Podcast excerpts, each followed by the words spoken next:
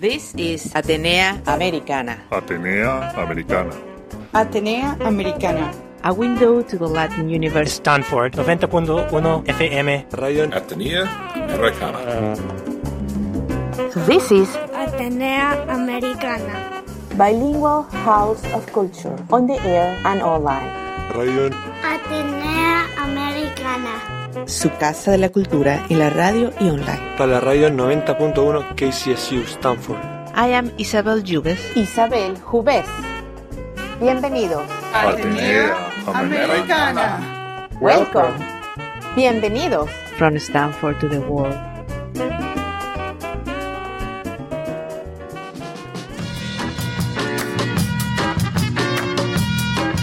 Y hoy en Atenea Americana en Español tenemos una emprendedora que sigue rompiendo los cielos de cristal, inspirando a miles, ya sean niños o adultos, sigue probando nuevos territorios. Se trata de Graciela Tiscareño Sato. Ella es hija de unos migrantes muy trabajadores que salió de su casa muy joven a estudiar arquitectura en Berkeley e ingeniería aeroespacial con las Fuerzas Aéreas, para luego ser piloto de esta institución, lograr una maestría de administración de negocios, pero esto fue solo el principio de su historia. Quédense con nosotros para conocer mejor a esta autora, directora de negocios, que dedica gran parte de su tiempo a dar discursos para motivar a mujeres, a minorías, a nuevos emprendedores y a todos en general un poco. Recuerden que este y todos nuestros shows están en el aire en stanfordhispanicbroadcasting.org. Bueno, y aquí estamos hoy en Atenea Americana y tenemos a una persona extraordinaria hoy en el estudio. Bienvenida, gracias por estar aquí, Graciela. Muchas gracias, Isabel. Eh, ¿cómo, ¿Cómo empezó todo? Eh, ¿Cómo empezó esta idea de entrar en las Fuerzas Aéreas? ¿Cómo empezó esta idea de dejar tu casa y irte lejos también? Bueno, pues yo soy hija de Arturo y Tina Tiscareño, que vienen de México, Ciudad Juárez y de Madera, Chihuahua. Y yo nací en El Paso, Texas, y mis hermanos y hermanas um, nacieron en Colorado. Y ahí estuve estudiando y de ahí terminé la secundaria. En esos años veía que los papás de mis amigas en el equipo de básquetbol o de voleibol, que ellos tenían casas más grandes y que viajaban y cosas que yo, pues nosotros no hacíamos esas cosas. Me interesé de pues de saber por qué, por qué era eso. Y resulta que todos los padres de mis amigas, cuando yo tenía como 13, 14 años, todos eran graduados de universidad. So ahí decidí que yo quería también ir a la universidad. No sabía cómo, no sabía cómo era posible hacer eso, pero quería investigar. So en high school, mi uh, consejera en la high school me invitó a su casa y ahí conocí a su marido. El marido era oficial de la Fuerza Aérea. El marido había recibido esta beca para ir a estudiar en una universidad que tenía el programa de Air Force ROTC, ROTC que es un um, programa de entrenamiento para oficiales, que se estudia primero en la universidad, y al terminar entras a la Fuerza Aérea como teniente es algo muy diferente de entrar directamente después de high school, que muchos jóvenes latinos pues ahí están reclutando y pues les dan una oferta, ir al Army y así, y se meten y nunca saben que pueden ir primero a la universidad, primero con beca, como lo hice yo. Y por eso es muy importante ahora cuando yo hago presentaciones en las escuelas, decirles, por primero pregunto que si cuántos conocen a alguien que está en la Fuerza Aérea o la Army o Marines, muchas manos, ok, ¿cuántos conocen a alguien en su familia que son oficiales? Casi nadie. Y de ahí viene algo muy importante que yo estoy haciendo, es diciéndoles a la comunidad, a los papás y los niños estudiantes, que hay otro modo de entrar al servicio militar, con educación, como líder, como teniente. Sí, no como enlistados que entran con menor rango. Y, me imagino que tienen menos, sí, menos, menos pago y menos este, posibilidades de subir. tienen un tope, en un cielo. Exacto. Y eh, lo que le interesa mucho a los jóvenes es, mira, entrando después de high school y les enseño, porque es información pública, cuánto le pagan el, E1, se llama el nivel de pago, y E1, y se les enseño. Y se les enseño el O1 de oficial, es tres veces más dinero entrando porque el oficial tiene su educación. Y ahí se, mm, ahí se interesan los que jóvenes. Además el gobierno te ayuda a pagar, tiene una educación que además el gobierno te ayuda a pagar y te queda para siempre. Exacto. Y el primer año de mis estudios en Berkeley era gratis y si decido que no lo quiero hacer, nomás no regreso el segundo año y el primer año está pagado. Eso me encantó eso porque yo no tenía ninguna historia de servicio militar en mi familia. So ese primer año de ah, pues, saber de si me gusta, no me gusta, eso era también muy importante para decidir de, hacerlo. Pero me encantó porque a mí me gusta mucho estar eh, de líder eh, de, grupos, de proyectos, de personas. Y eso me enseñó el primer año, que eso es el futuro de esta posición de oficial, que siempre estar encargada de gente, de misiones y de recursos. Y a mí me gustó mucho, mucho. Claro, y enseguida además, eh, bueno, te vendieron la idea con los aviones, que son una, una cosa espectacular también, y volaste. Sí, después de dos años en el programa, hay un programa de verano de cuatro semanas. Y nos llevaron a tres diferentes bases de la Fuerza Aérea a enseñarles diferentes profesiones. Por ejemplo, yo estaba estudiando arquitectura, yo pensaba que iba a terminar mis estudios y ir directamente a como un grupo de ingenieros civiles. Pero en ese verano también nos llevaron a volar en Arizona. Y ese día subí y la pilota era mujer y me encantó ese vuelo porque primera vez, primera vez que andaba en aviones, porque nos viajábamos así, ¿verdad? la primera vez que estoy en avión, estoy en un avión aeronáutica y aerobática y haciendo vueltas y me dio el control y me encantó completamente el vuelo. Y me dijo la capitana Dalisa, me acuerdo su nombre, Dalisa me dice, pues tú también puedes hacer esto. Más cuando regreses a los estudios en, el, ah, en agosto, diles al coronel y diles a los encargados ahí del entrenamiento que te interesa la idea de ir a volar. Porque ya tienes el, ah, los estudios técnicos. Ahora nomás es una, un proceso de que escogen, es un proceso de selección de quién va a ir a entrenamiento de piloto, entrenamiento de navegante, y de ahí se de ahí se ve. Dije ok pues es lo que voy a hacer. Y cuando hice ese proceso regresando me escogieron para entrenamiento de, de navegadora. So, así pasó todo el entrenamiento en la universidad. Interesantísimo. Y de ahí entonces aprendiste a, ser piloto, a ser navegante, que además tiene más complejidades porque tienes mucho que ver con las matemáticas y con las aerodinámicas. Sí, en los estudios en la universidad, ah, porque no se sabía si ibas a ir a, entrenamiento de piloto o de navegante, aprendías todo. So, uh, cómo se, pues, los diferentes sistemas, las diferentes fórmulas de matemáticos para poder saber uh, a cuál velocidad uh, vamos y cuánto tiempo para llegar aquí o acá. so, todo eso se hace en la universidad. Entonces, después de terminar el día de, graduación, cuando me pusieron los, los insignias de teniente, mi mami y mi papi, uno cada lado en los hombros, después de eso se empieza el entrenamiento con la Fuerza Aérea, cuando ya decidieron que vas a ir a entrenamiento de pilota o entrenamiento de, navegante. Y yo fui a Sacramento al entrenamiento de navegante. Wow. ¿Y qué tipo de, aviones has, volado? So, el entrenamiento primero se llama uh, T-43. T-43. Y este es el, el, avión grande que tiene muchas estaciones de estudiantes y cada uno tenemos el propio radar y computadores de navegación y los sistemas para decir dónde estamos y dónde vamos y de qué velocidad. Eso, cada estudiante tiene su propia estación.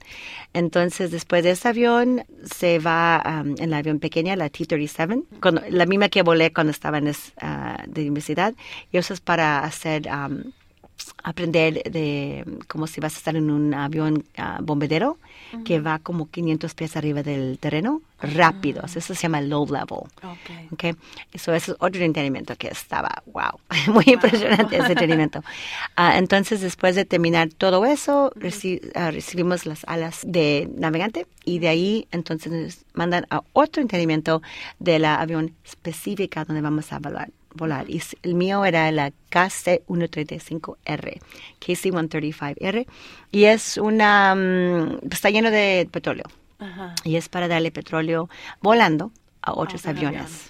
Exacto. Ah. es una como una estación de gas en el aire. Y ah. es una misión muy particular. Y ese fue mi, donde me mandaron. Y, estos son aviones muy grandes, estos no salen de, de, estos transbordadores, de estos grandes barcos que están en el medio de, del mar, ¿no? Porque estos son demasiado grandes o también. Exacto, no, mucho más grandes de, de el barco. Y esos son los aviones como los fighters, los F-14, F-18, y son de las fuerzas navales. La mm. Fuerza Aérea, uh, volamos con ellos y he volado con muchos de esos F-14s y F-18s en, en, Arabia y sobre el mar de ahí, pero está mucho más grande. Es como, vamos a decir, el... Como un Hércules. El, el Boeing es la empresa que los hace y es un 707, es el estilo. Esto es casi como un 737, pero 707 es como el modelo exacto de este avión, grandísimo. ¿Y casi todo es, un gran tanque o hay espacio para otras cosas atrás?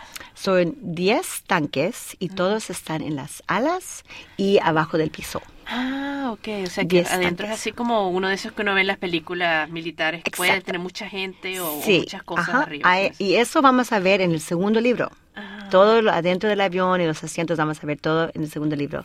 Estamos ah, haciendo en este momento. Um, so, cuando entras en el avión, se ve pues el piso y los asientos en cada lado, exactamente como en las películas. Pero atrás del avión hay un área específica, se llama boom pod.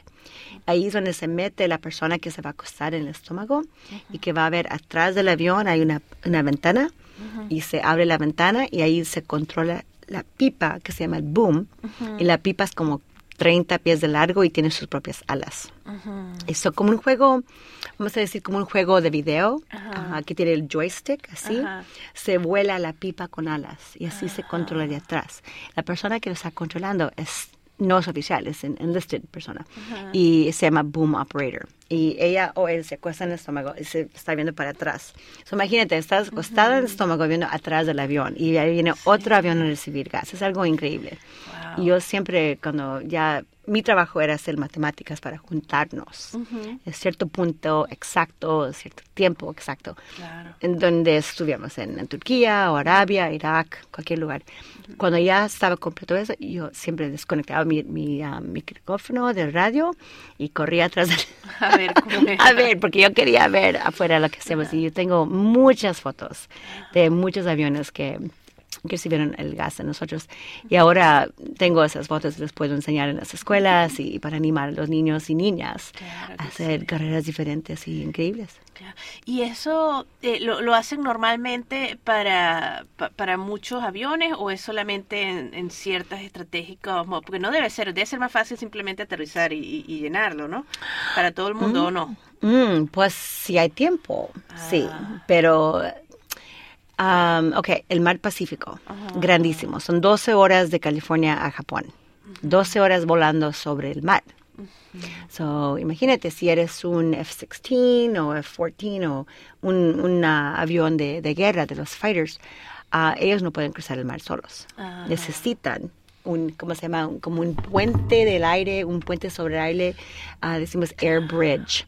So, vamos a decir como tres o cuatro aviones sobre el mar llenos de gas. So, va así y vuela, agarra su gas, entonces continúa ah. otras dos, tres horas al otro tanque, así, otro tanker y otro tanker, a cruzar el mar. Okay. Y normalmente no nos dejamos solitos porque si algo pasa se van a caer en el mar.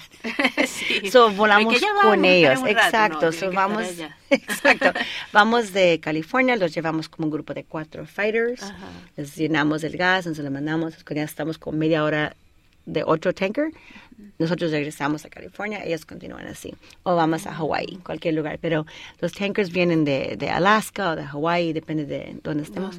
Pero ponemos como una, se llama air bridge, más como un puente sobre el aire para ayudar a los avioncitos que crucen el mar. Mm, qué interesante. Claro, me imagino que para ser tan rápidos y tan fuertes no pueden ser muy grandes como unos tanques gigantes. Entonces, por eso se requieren tener refills en el medio. Sí, y los tanques no están muy grandes. Así, y porque la misión de ellas es algo diferente, de ataque y todo eso. Pero también los aviones grandes, bombarderos, exacto. ellos cruzan, pero también usan mucho gasolina, o mejor tener ayuda. Exacto, so, además tienen que llevar medio de la capacidad de petróleo cuando se van, así pueden llevar más bombas. Claro. Así reciben el gas. So, es, um, y también eh, aviones que van a llevar personas o soldados. O, Yo volé en Somalia. Esos tiempos estábamos allá en las operaciones de Somalia y de Bosnia, todo eso. a los aviones um, llevaban personas o comida o equipaje que se necesitaba y cualquier cosa. Y también no querían llegar a África llenos de, de gas. So querían aterrizar con lo mínimo, entonces dejar el cargo que necesitan. Entonces se levantan otra vez y estamos esperando ahí. Nosotros llenamos de gas ahí, entonces se iban a Alemania.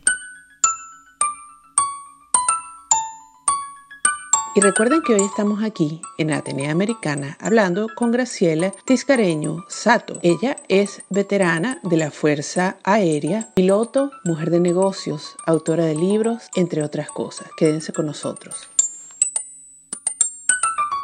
Recuerden que este y todos nuestros shows están en el aire en stanfordhispanicbroadcasting.org.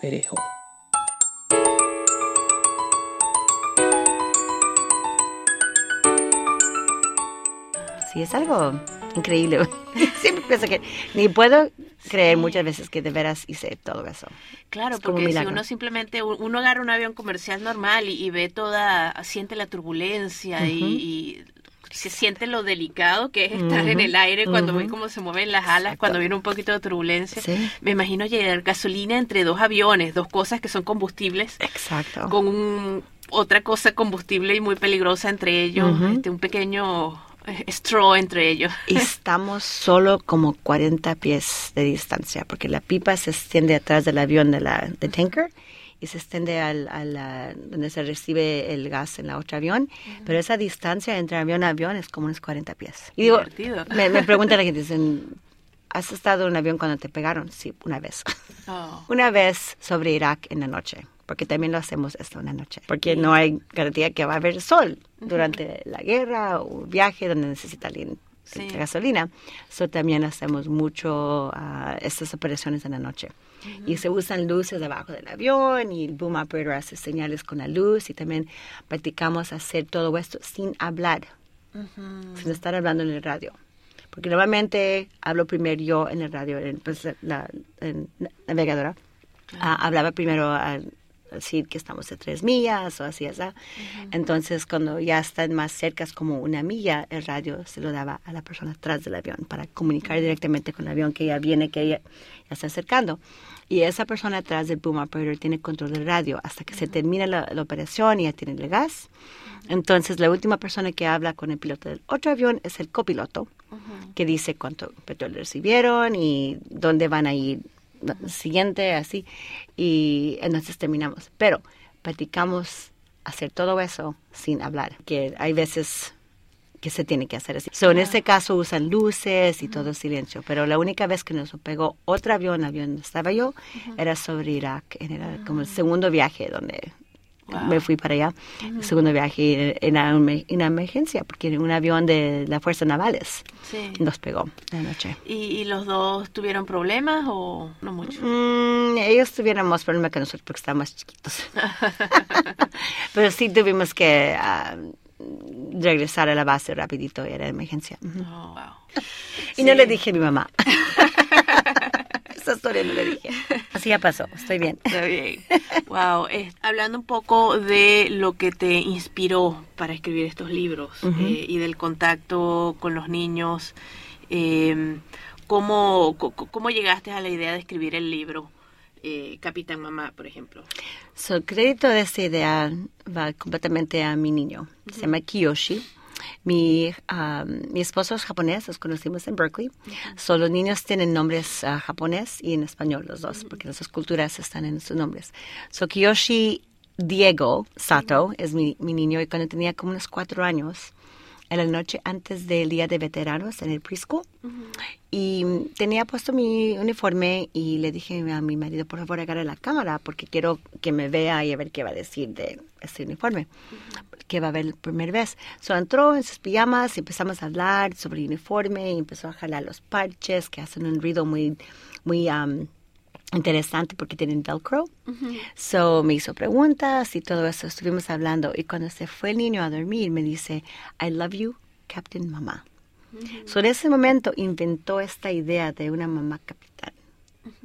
Y me encantó esa idea, se fui y esa misma noche me estuve hasta como las 3 de la mañana. Escribí la historia que habíamos tenido la conversación. Entonces porque yo siempre estoy pensando en las cosas diferentes, las cosas únicas, de crear algo que nadie ha hecho antes. Me puse a investigar libros de niños.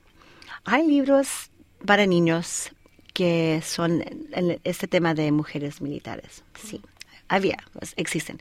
¿Están escritos de las mujeres veteranas? No. Porque las mujeres veteranas no escribimos libros, hacemos otras cosas, pero eso no, es común. siempre los libros infantiles de este tema de mujeres militares están escritos de la hermana, la vecina, alguien que conocía a una mujer interesante. Pero las mujeres veteranas normalmente nunca escribimos libros para niños. eso para mí estuvo muy interesante. Entonces la pregunta más importante, ¿han publicado un libro en inglés y español? Sobre este tema de mujeres militares. Y eso era no, no, no y no. dije, ok, es lo que voy a hacer. Vamos a empezar un, un libro. Primero era un libro sobre esta conversación. Pero después de que lo terminamos, estaba pensando, lo que necesitamos son libros que les den ideas a los niños chiquitos. Este libro es para niños de cuatro años hasta ocho años. De estas ideas grandes de las cosas que pueden hacer con su vida cómo volar aviones. Pero si empezamos con aviones, ahí podemos hablar de otras carreras que son posibles. Pero ahí vi mi oportunidad con esa conversación con mi niño de hacer un grupo de libros donde podemos ir a volar con Capitán Mamá y el niño Marco. Y las hermanitas y los amigos de la escuela. Y podemos ir en este avión y podemos ir a volar a Venecia, Italia, donde vamos a ir en el tercer libro. O podemos ir a volar cerca de Machu Picchu. O podemos ir a conocer la pared larga de China. O podemos ir a Alemania.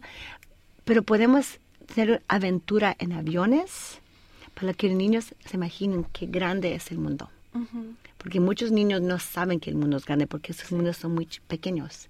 Y con este libro, ahora es lo que estoy haciendo, estoy usando mi historia de mi servicio militar y me invitan a las escuelas, conferencias, conferencias educativas de maestras.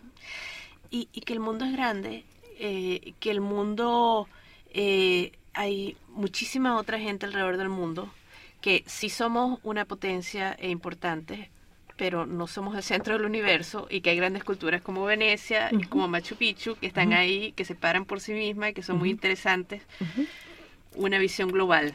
Una visión global y llevar a los niños en el avión que vuela la captain, Capitán Mamá. Sí, que es una mujer poderosa, una mujer poderosa y es parte de un grupo. son los pilotos, el copiloto y el boom operator y la Capitán Mamá es un grupo de, de y llevan a los niños y van a ir a diferentes países y siempre van a ser inglés y español, porque español fue mi primer idioma de, kinder.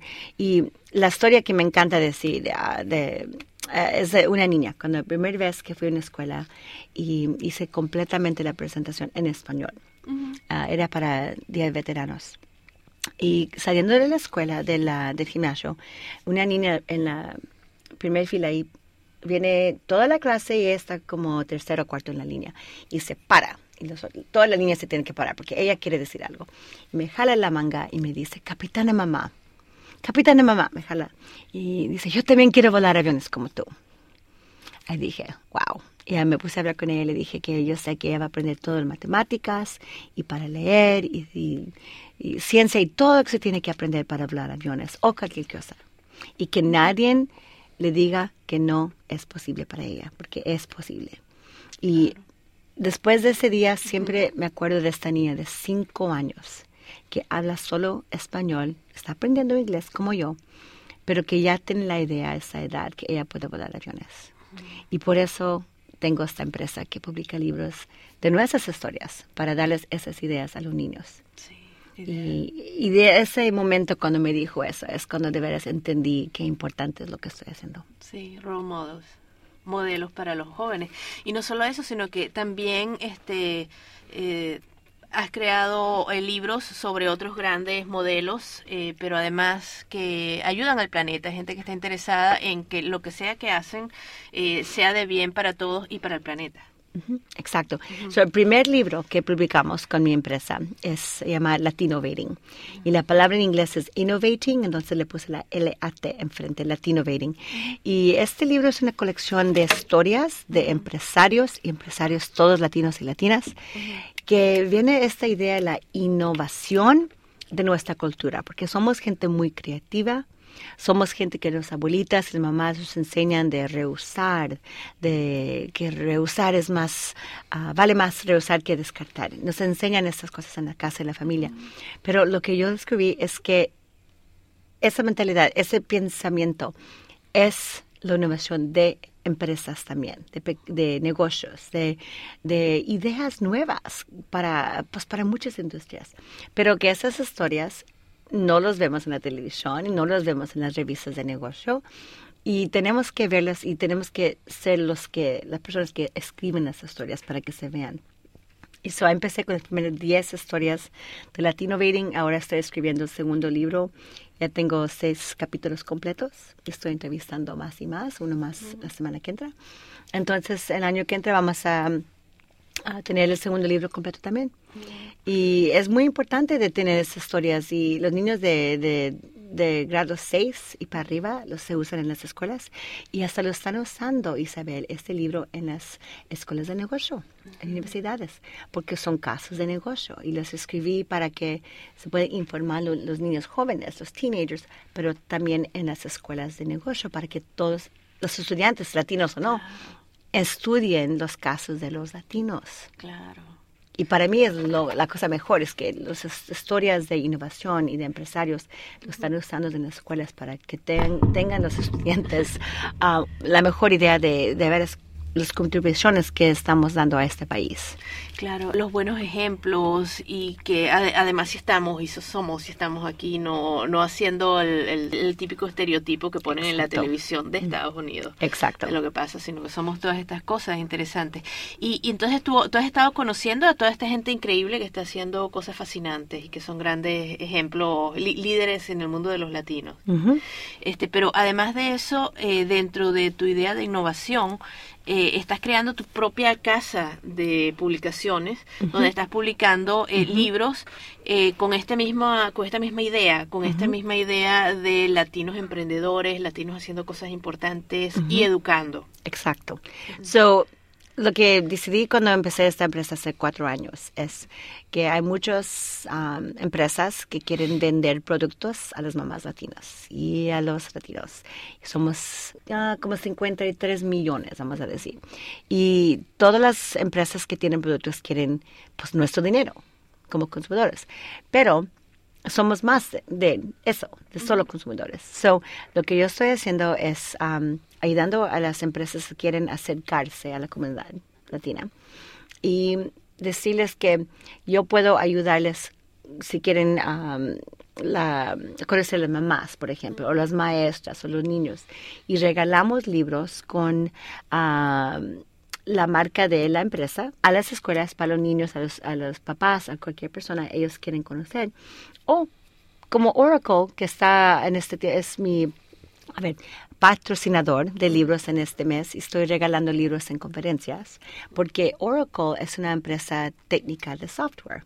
Y ellos no quieren que las mamás latinas compren Oracle, no se puede hacer porque el negocio de ellos es para las empresas, pero Oracle quiere que los estudiantes latinos sepan el nombre de Oracle porque quieren que ustedes apliquen y trabajen con Oracle en posiciones técnicas y mercadeo y de vender y todo eso. Pero los estudiantes latinos si no conocen el nombre de Oracle, pues cómo van a saber que es un lugar que quiere ocupar a los latinos. So, es, es la empresa mía ayuda a las empresas que quieren conocer a los latinos y estudiantes y veteranos y lo hacemos con regalando libros. Así estamos educando a los niños, estamos conociendo empresas que quieren entendernos más y quieren que seamos parte de ellos. Y todo eso se puede hacer en parte de, mercadeo multicultural con publicaciones educativas. Al mismo tiempo estamos enseñando las historias de nuestra comunidad. Claro. es la empresa que dice, se pueden hacer esas tres cosas en una empresa pequeña y es lo que estoy haciendo. Maravilloso. ¿Y estás buscando eh, también o, has recibido otros eh, escritores, otra gente que con ideas que puede desarrollar otros libros además de los tuyos? En el futuro sí. Ah, hablé con un, un hombre en Berkeley que empezó la empresa se llama Heyday Books hace 40 años. Con esa misma idea, él quería publicar sus ideas primero.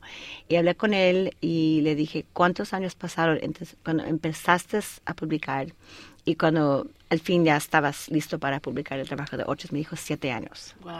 Porque para publicar un libro, um, deberás hacerlo en un modo profesional.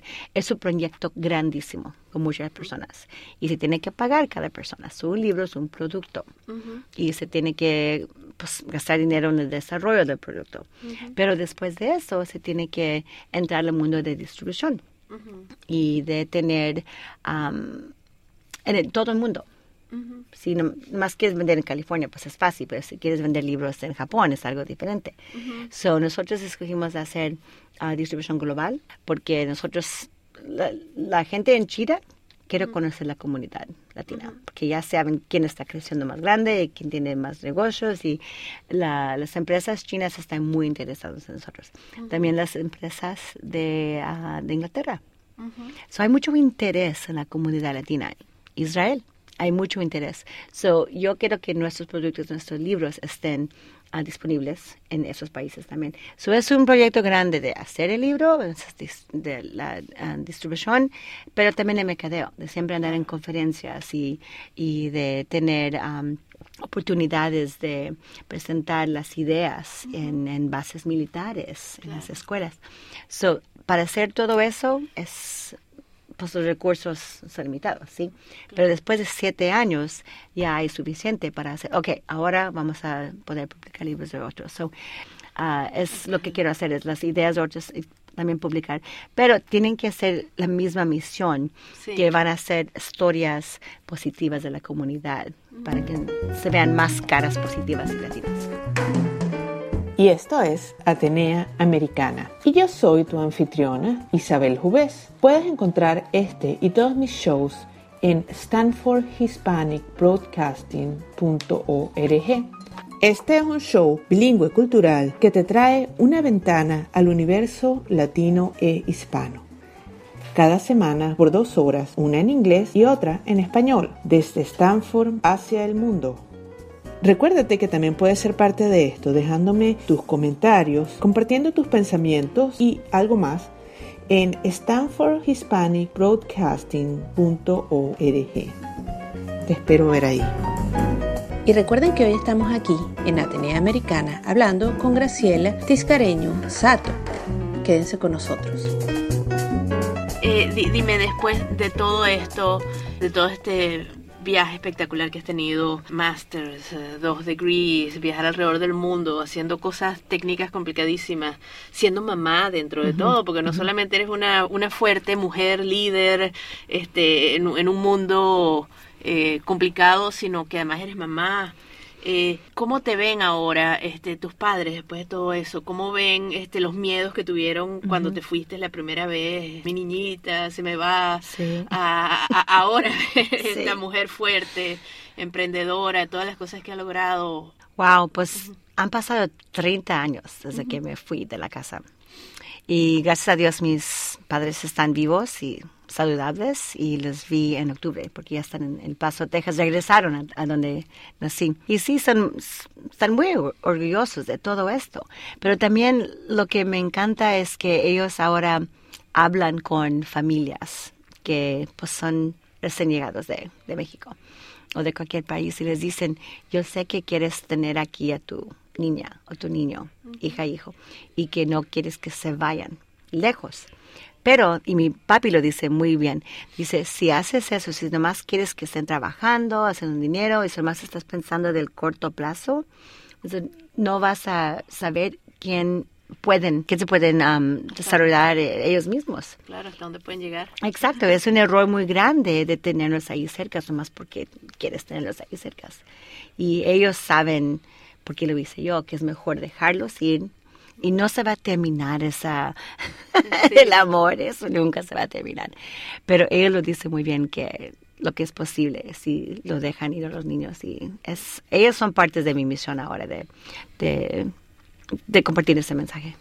Claro, claro, porque además me imagino que parte de lo que para muchos niños no solo a irse a college, sino meterse en algo tan fuerte como, como alguno de los cuerpos militares, entrar dentro de la, carrera militar, son el miedo de los padres, porque bueno, todos tenemos miedo a que les puede pasar a nuestros hijos en una cosa tan fuerte y tan intensa, pero tú eres un ejemplo de que sí se puede y, no es tan scary, no es tan... Yo, yo les digo a todos miren, pueden salir de su casa y un carro les puede pegar enfrente de su casa. La muerte puede encontrarte donde estés. Eso no es razón de no ir al servicio militar, porque la gran mayoría de la gente que yo conocí en el militar todavía estamos vivos. De veras. Y sí, pues ahí murieron 5.000 en Irak y otros 3.000 en Afganistán. Y sí, es un sacrificio grandísimo para muchas familias. Pero la cosa que yo sé, la Fuerza Aérea es el servicio más seguro. El Army y el Marines es el más peligroso. Sí, hay muchas opciones dependiendo de lo que cada quien esté buscando en su vida. Hay Army, hay Marines, hay Fuerzas Navales, hay Fuerza Aérea y también el Coast Guard, que andan en los barcos en el mar, en las orillas del país. okay. hay cinco servicios. No tener miedo, investigar cuál cuál servicio tiene cuáles oportunidades. Pero siempre pensando que quieren la educación primero y servicio segundo. Pero es, es una opción muy importante porque desde los 18 años ya me pusieron responsabilidad de, de encargar de recursos y de gente y de proyectos, entonces de aviones y de misiones, entonces de dar información en una, una, conferencia a los generales. Estoy de 22 años hablando con los generales en Italia. Y cuando empiezas así y tienes todas esas oportunidades de joven, pues nunca vas a tener miedo de poner tu propia empresa o de cambiar trabajo o de estudiar para una maestría, porque ya sabes que tu mente puede aprender más y más cosas, más sistemas, y de ahí viene la confianza para toda la vida. Y es una opción muy importante de entrar al servicio militar después de terminar en la universidad. Pero muy importante que nuestros niños y niñas sepan que, por ejemplo, aquí en Stanford hay muchas becas para pagar para que estudien en una universidad privada. Y no saben que si califican con los grados, que pueden ir a Harvard gratis. Si los madres, papá y mamá hacen menos de 80 mil dólares al año. Gratis. Pero lo que pasa es muchos estudiantes inteligentes latinos piensan que esas universidades son para gente rica y ni aplican y ahí deben de estar y, se meten a, una universidad que mm, pues no les va a servir. O por, uh, por ejemplo, una, una uh, colegio que está más cerca de la casa, donde se cancelan las clases y nunca pueden transferir a una universidad de cuatro años. Y es, es mucho más difícil estar en la casa y pagar y vivir y, y estar en dos vidas de estudiante, pero también ayudando con la cena y los pañales. Y, No, digo, mejor agarre la beca y muévanse lejos de la casa es para mí es muy importante porque de vez que se dedican a los estudios en lugar de vivir en dos vidas. Y nuestra comunidad queremos tenernos ahí cerca y que es más fácil y que pueden ayudar a trabajar. Y el estudiante se pone a hacer como vivir como tres diferentes personas. Entonces, al fin, no termina sus estudios. Pero las familias chinas y japoneses, ellos ni hablan de eso. Nomás la mejor universidad primero y es lo que vamos a hacer. Tenemos que pensar más así, con la vista de largo plazo.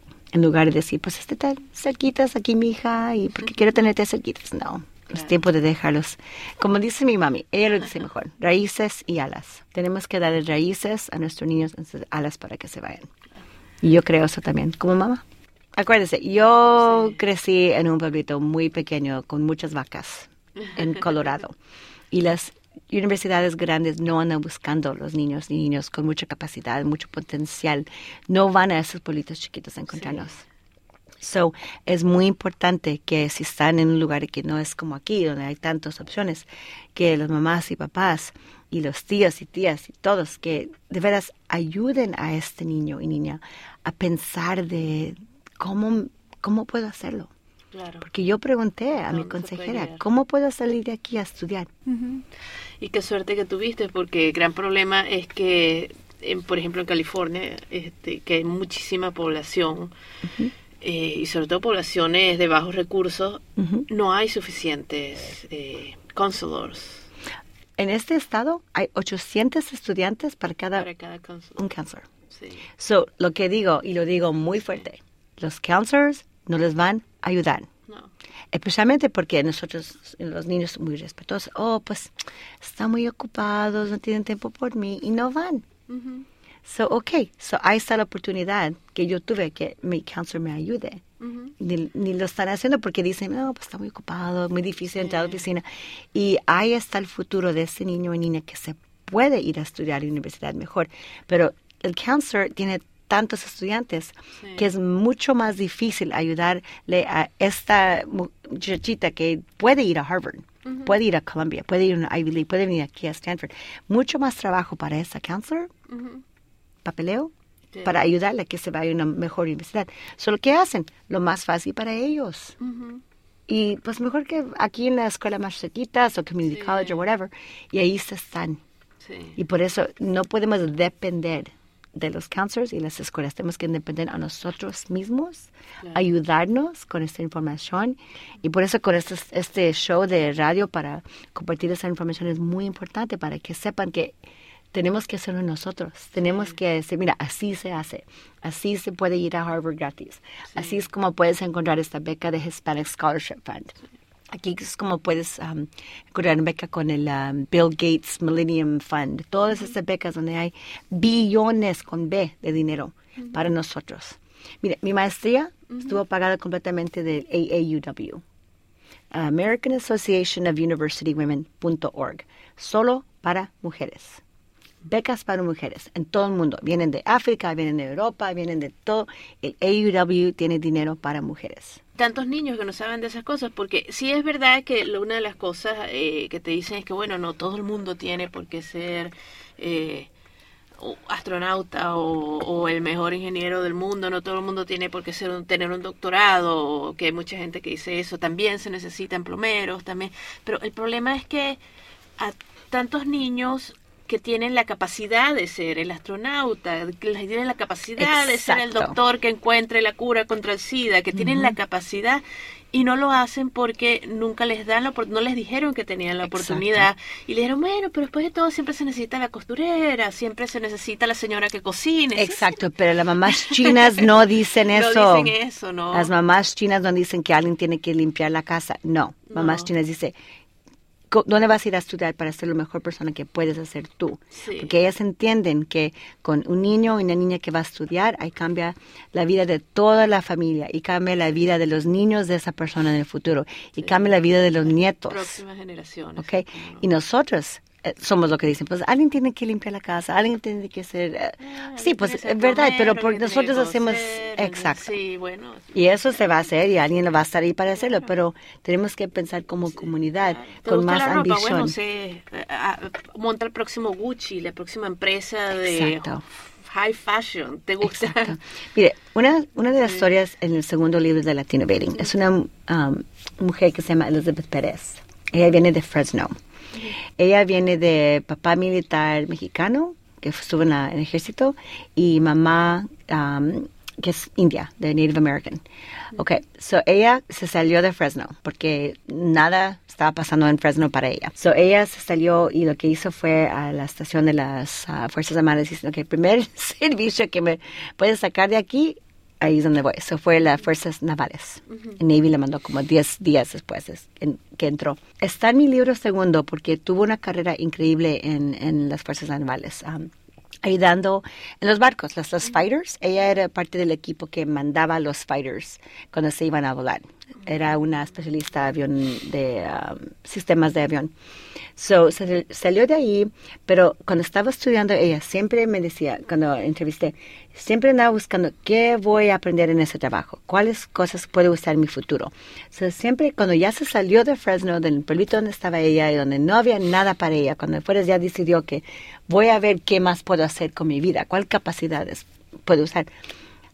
Al fin recibió su maestría en, de empresaria, de administración de negocio, y ahora esta mujer tiene una empresa en San Diego que entrenan a los veteranos que están saliendo del militar a instalar tecnología de e, energía renovable, los sistemas, porque nosotros los militares somos los que estamos muriendo por el aceite y el petróleo en países lejos. Se dice, nosotros tenemos que ser los primeros que benefician de las nuevas energías, nuevos sistemas que vamos a poner. So, la empresa de ella tiene contratos con el Departamento del, Ejército, con el Condado de Los Ángeles, Eh, tienen una empresa que está certified de Native American y mujer y latina y veterana, todas esas certificaciones que ella ha recibido con su servicio militar. Ahora es una gran empresaria, tiene como unos 36 años, una mujer increíble. Hemos presentado en conferencias juntas. Pero le digo esa historia porque ella no estuvo satisfecha de estarse ahí, de lo que pensaban que debía de hacer. Ella dijo, yo voy a irme de aquí a ver más, qué más es posible. Y esa capacidad es muy común de los estudiantes que tenemos, pero tenemos que empujarlos, que se vayan y que dejarlos y a ver qué más es posible. Porque esa historia es para mí, esta mujer es increíble, es una de mis mejores amigas ahora. Pero ella me dice, y se me había estado en Fresno. Ahora ella tiene la empresa que está ocupando veteranos. Fresno la invitó a la ciudad que regrese a Fresno a ayudar a los que ya no tienen trabajo, que estaban uh, creciendo pues, la comida, los farm workers. Ahora tiene un programa que está ayudando con ellos uh, para darles entendimiento a los displaced farm workers a entrar estas industrias de energía renovable. Pero alguien tiene que ir, irse a aprender más y regresar del líder. Y Elizabeth Pérez. Y recuerden que hoy estamos aquí en Atenea Americana hablando con Graciela Tiscareño Sato. Ella es veterana de la Fuerza Aérea, piloto, mujer de negocios, autora de libros, entre otras cosas. Quédense con nosotros. Recuerden que este y todos nuestros shows están en el aire en stanfordhispanicbroadcasting.org.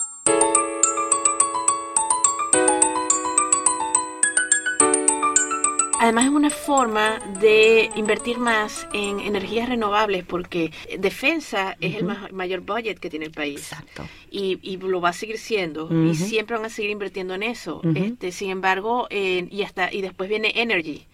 Pero energy, el Departamento de Energía, este es un pequeño porcentaje es lo que da a energías renovables. Ahora, si este no dependemos del Departamento de Energía, sino de defensa para invertir en energías renovables, Exacto. gran parte del problema También el se empieza a petróleo. mover, todo se empieza a Sí. mover. Mira, hay una planta en la India que se llama Jatropha, Jatropha seed. Y esta planta se puede crecer donde no crece nada más de comida, más es como, es como una hierba. ¿ok? Pero el aceite de esa planta, de esa planta, ahora la están usando para volar aviones, ¿ok? Y se llama Jatropha y United Airlines, el Departamento de la Fuerza Aérea. Hay como 12 aerolíneas que ya están experimentando con esta nueva forma de Biofuel. biofuel, pero para aviones. Y ya lo están poniendo en los aviones y volando en los aviones con esta nueva forma de energía para aviones. So, esas ideas, esos pensamientos es lo que necesitamos más y más. Yo sé que en muchas industrias ahí estamos metidos los latinos y latinas, empezando de estas nuevas empresas.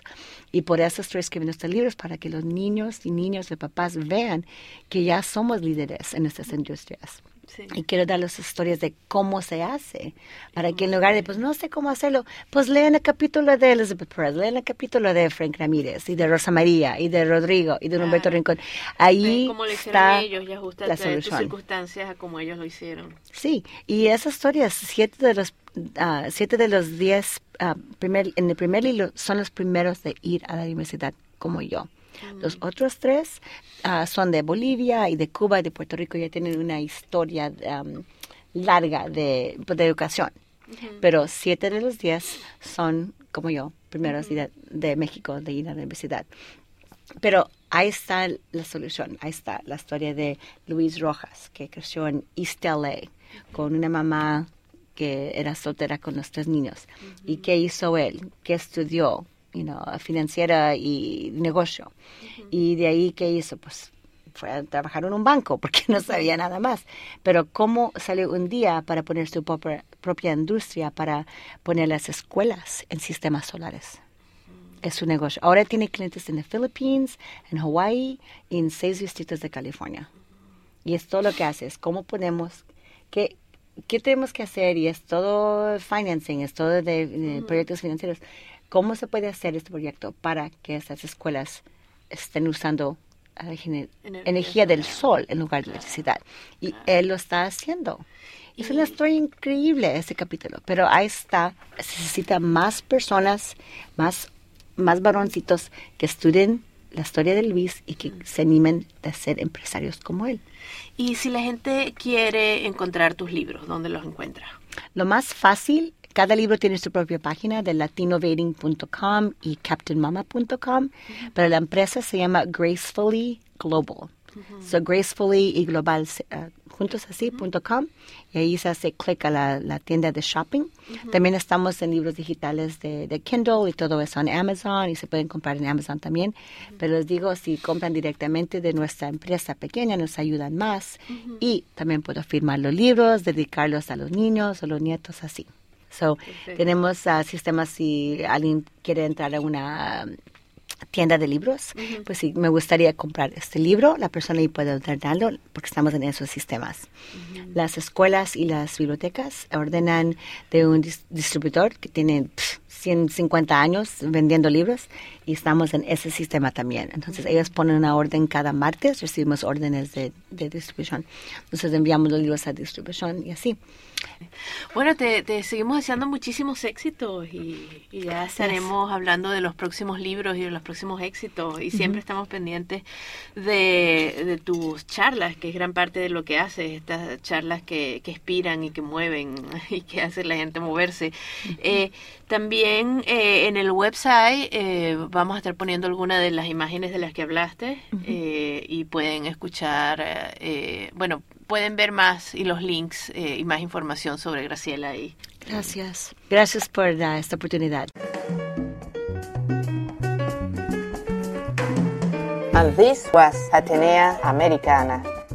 Atenea, Americana. Stanford 90.1 FM. Radio Atenea Americana. A window to the Latin universe. This is Radio Atenea Americana. Bilingual House of Culture, on the air and online. Su casa de la cultura en la radio y online. Para la radio 90.1 KCSU Stanford. I am Isabel Jubes. Isabel Jubes. Vuelve pronto. Atenea Americana. From Stanford to the world. Remember to come back soon. Ciao. See you later.